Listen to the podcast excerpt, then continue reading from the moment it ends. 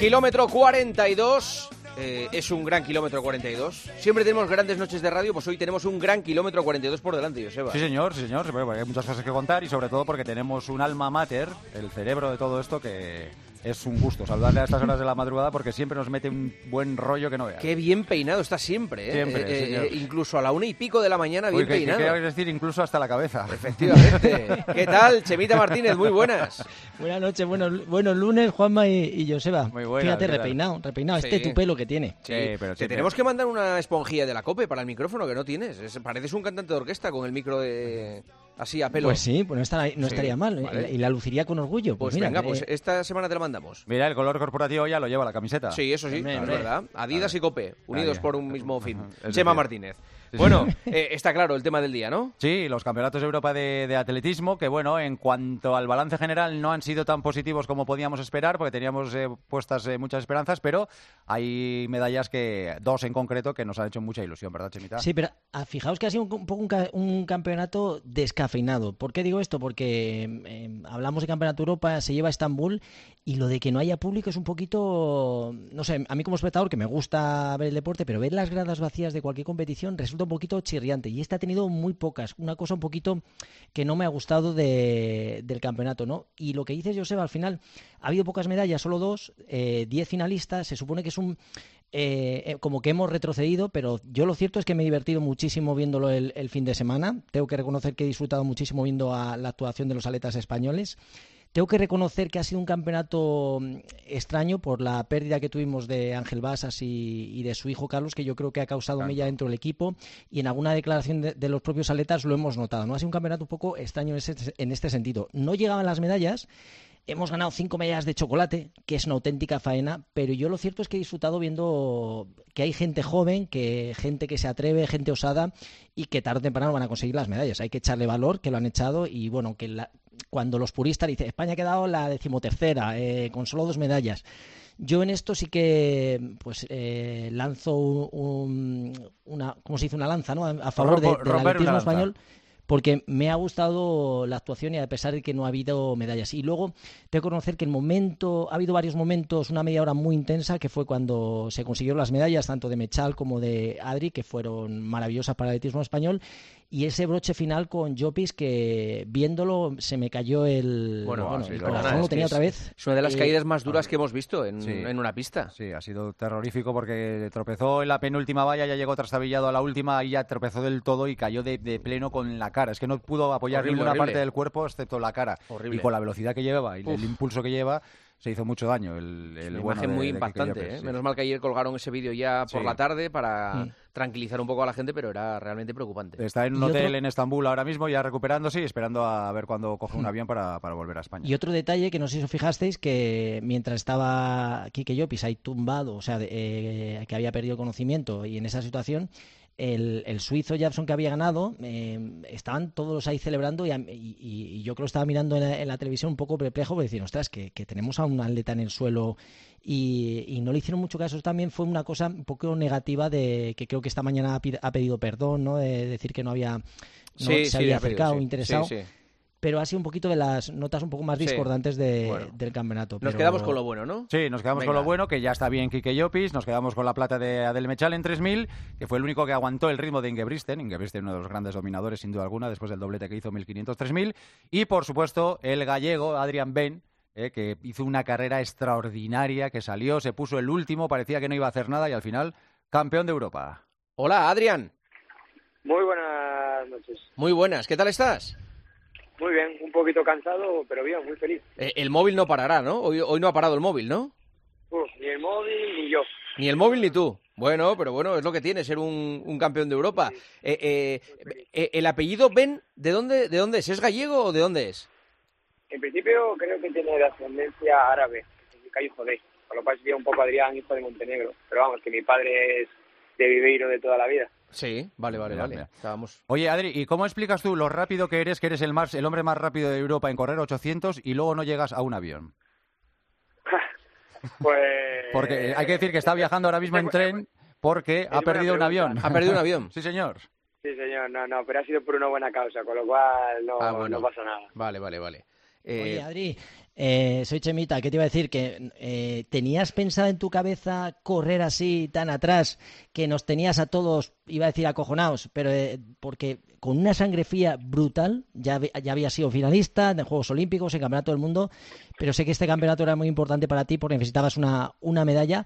Pero ¿cómo se puede tener tanta sangre fría y cómo puedes estar detrás con la que estaba pasando, estaba liando dentro del grupo y, qué pasa por tu cabeza en ese momento? ¿Llegarás? ¿Se abrirán? Eh, nos tenías a todos muy, muy expectantes y un poquito asustados porque la cosa se complicaba y al principio estabas muy atrás.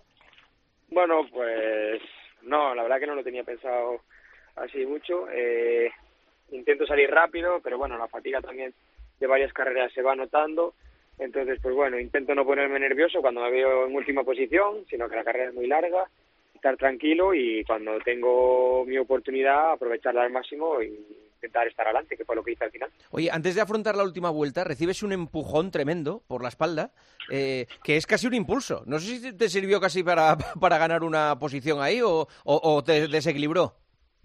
No, no, al revés. Eh, a mí me ayudó, me ayudó un montón todo lo que sea ir para adelante, mientras no me desequilibre bienvenido sea, pero sí, eh, en pista cubierta, como tenemos un peralte en las curvas, muchas veces tendemos a ir hacia adentro, con lo cual los aletas nos ponemos unos delante de otros, muchas veces sin querer, y suelen ser normales. Pero bueno, lo que te digo, que mientras no haya ningún tipo de desequilibrio que nos perjudique, bienvenido sean todo lo que nos empuja hacia adelante. Vale, vale. Oye, eh, ¿Qué piensas, qué se te pasa por la cabeza eh, desde el momento en el que cruzas la línea de meta hasta que oficialmente ves que eres campeón de Europa? Porque se te tuvo que hacer eterno ese momento, ¿no?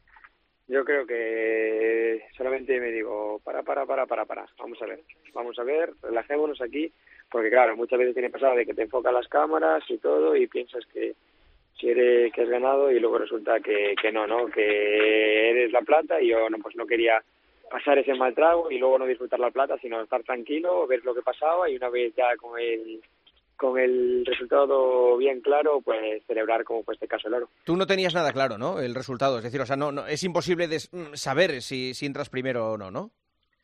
Yo en ese momento no tengo no tengo ni idea. Me tiro con todo, eh, veo que entro muy pegado al francés, eh, me tiro porque veo que estoy llegando, ¿no? Pero en ese momento no tengo ni, ni idea. Luego hablo con él en cámara de llamadas y me dice que, que él pensaba que él había ganado por más de, tres milésimas, que creo que han hecho un estudio que ha sido 2,24 centímetros de diferencia. Entonces, pues bueno, en ese momento se te pasan un montón de cosas por la cabeza, pero ya sabía, por favor, por favor, por favor, déjame ser campeón de Europa, por favor, que es mi sueño. Y al final, mira, una alegría tremenda. Oye, Adri, ¿cómo estaba el ambiente en el equipo? Que no llegaban las medallas, había nervios, me imagino, ¿no? Porque al final lo que decía, que la actuación, yo creo que ha sido una actuación, una actuación buena del equipo español, pero como no llegaban las medallas, había ya nerviosismo de que no se iban a conseguir, que las opciones se iban escapando. ¿Y cómo lo estabais viendo desde dentro? Bueno, pues para mí un poquito injusto, porque creo que hemos hecho o que la, que la federación o que la selección estaba compitiendo bastante bien, a bastante nivel y bueno, hemos tenido un poquito de mala suerte ahí, ¿no? Con esos cuartos puestos que al final por una posición no nos movemos con, con seis medallas, entonces creo que el ambiente ha sido muy, muy bueno, en ningún momento yo he notado nada, al revés, eh, me daban ganas de volver al hotel después de cada eliminatoria para para sentirme tan arropado por todos mis compañeros. Entonces, bueno, creo que, ha sido un poquito injusto porque creo que nos merecíamos más. Me gusta una cosa que has dicho, nada más que has pisado suelo español, que esta medalla es de tus padres, por el esfuerzo que han hecho durante toda tu infancia para que consiguieras entrenar en buenas condiciones. Sí, como todo lo que consigo, todo lo que consigo es por y para ellos, para que estén orgullosos, para agradecerle todo el esfuerzo que han hecho por mí, para que pueda estar aquí, para que pueda ser deportista de alto nivel, para que pueda ser campeón de Europa. Entonces, siempre los tengo conmigo en el corazón, en la mente, los llamo todos los días, porque ahora, pues, al apostar por, por esto, por el deporte, vivo a 600 kilómetros de ello, que el otro día me preguntaban qué era lo más largo que había hecho en mi vida y, y fue eso, ¿no? Eh, dejar a tu familia atrás por irte a, a luchar un sueño, entonces los tengo conmigo siempre presentes y gracias a ellos soy lo que soy. ¿Pero por qué te llevaban tan lejos a entrenar? Porque eh, tenía que hacer como 100 kilómetros al día, ¿no? No había pista en vivero. Claro.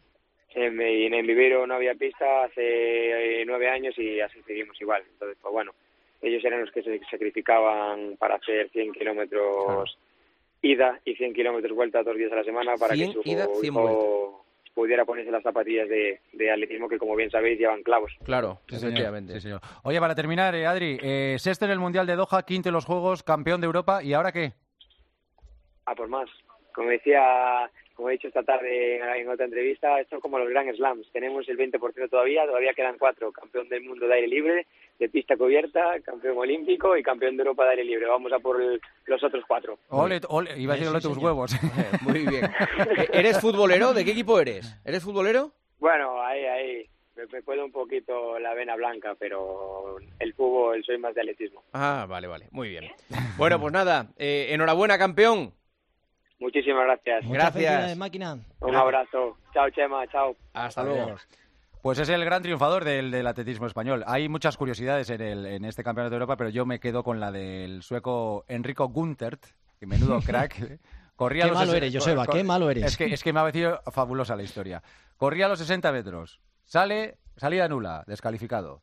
Claro, hay una reclamación y ven que la salida nula es co- por 0,003 segundos. O sea, tres milésimas. Tres milésimas, lo, mira, las que le sirvieron a Adri para, para ganar. Entonces, claro, reconsideran la, la decisión de nulo y dicen, bueno, pues te vamos a dejar que hagas la prueba, tienes que hacer 6.72 para clasificarte, pero claro, ya tienes que correr solo. Le dan una segunda oportunidad. ¿Qué pasa en la segunda oportunidad? Nulo en la salida. Dicen, coño, pues, ay, pues ha debido haber algún malentendido. Venga, te vamos a dar la tercera oportunidad. Le da la tercera oportunidad, nulo otra vez. Tres salidas, tres nulos. Y le dijeron, eh. ala, vete a Suecia, Madre majo, ya. vete a Tres Suecia. seguidas, macho. Él solo y salió dos veces, hizo dos veces nulo el pobre, el pobre sueco. Cosas del atletismo, Chemita. Sí, una cosa curiosa y yo no sé si algo debía tener al despegar con los tacos, una cosa extraña, porque no es normal que alguien de alto nivel pueda hacer eh, eh, esta, estas pifias, ¿no? Pero, pero Oye, bueno, sí ha pasado, o sea, tal y como lo estás contando, sucedió y otra otra curiosidad más de este que Campeonato de Europa, que como decíamos, sea, que al final no ha sido mala actuación, ha sido una buena actuación, gente joven, y fíjate cómo, cómo apuntan, ¿eh? O sea, tenemos a deportistas, ya tuvimos a Mario aquí que apunta a ser campeón olímpico, que también ha sido otro de las de las cosas un poco nega- no negativas de lo que se ha hablado, de los por qué atletas españoles con opciones de medalla no iban a este europeo, porque al final son medallas, hablamos de atletismo y la gente se, se engancha, ¿no? Pero bueno, al final se toman las decisiones que se toman y tenemos a gente que está muy preparada y a mí me gusta que sean ambiciosos. Eso del Gran Slam me parece maravilloso de Adri y a ver de lo que son capaces en los próximos campeonatos y las decisiones que han tomado los unos o los otros por no ir se ven luego refrendadas en, en el en la competición de aire libre, que es un poco la que tiene más glamour. ¿El maratón de Tokio casi al sprint o qué? Hombre, no, casi no, al sprint. Los tres primeros han entrado en tres segundos. Flipante. Una pasada. Qué pasada. En una Después carrera- de 42 en una carrera de kilómetros 42 kilómetros Y que- 195 metros que se decida por un segundo. Sí, sí. Tremendo. Pero, y ha habido ocho atletas en dos horas cinco. O sea, eh, cómo corren, qué barbaridad, qué manera de, de correr, de pulverizar las marcas. Y en ese spin, Joseba, había un blanquito detrás, un canadiense que también ha hecho dos horas cinco. Así que por lo menos cerquita a los africanos, que los japoneses han hecho, ya te digo, grandes marcas ahí en la maratón de Tokio. Otra de las mayor, que mucha gente durante todo el año pues trata de, de tenerlas estas maratones dentro de, de las que han corrido, ¿no? Oye, 30 si re- 38.000, ¿eh? Corrieron. Joder, en Tokio. Si respondes rápido, tipo pasapalabra, hacemos el consultorio. si no, allá. ¿te atreves? Tipo Sí, sí, pasapalabra. sí, sí. Venga, Sí, primera. Vamos allá. ¿Hay que hacer cuestas para preparar un maratón sobre asfalto? Sí, sin ninguna duda, porque las, las, las cuestas son trabajo de fuerza específica, con lo cual es indispensable. ¿Cómo gestionar la depleción de glucógeno? Es decir, cómo La gestionamos el que no se ¿no? nos agote el glucógeno. El glucógeno al final es la forma que tenemos de energía, lo que es el hidrato de carbono, cómo se, se, se forma en energía, no en nuestro cuerpo, el sustrato de energía. Pues lo que tendríamos que hacer es hacer más trabajo aeróbico, es decir, si hacemos un ejercicio aeróbico, estamos ahorrando ese glucógeno. Si activamos las grasas eh, a un ritmo menor, también estamos activando la hipólisis y estamos ahorrando ese glucógeno. ¿Cómo recomiendas organizar una semana de entrenamientos de tres días para preparar un maratón? Pues a ver, un día un poquito más intenso, un día normal y otro día con un tipo de trabajo de fuerza. Y para no profesionales, ¿cuántos días de series tenemos que hacer a la semana?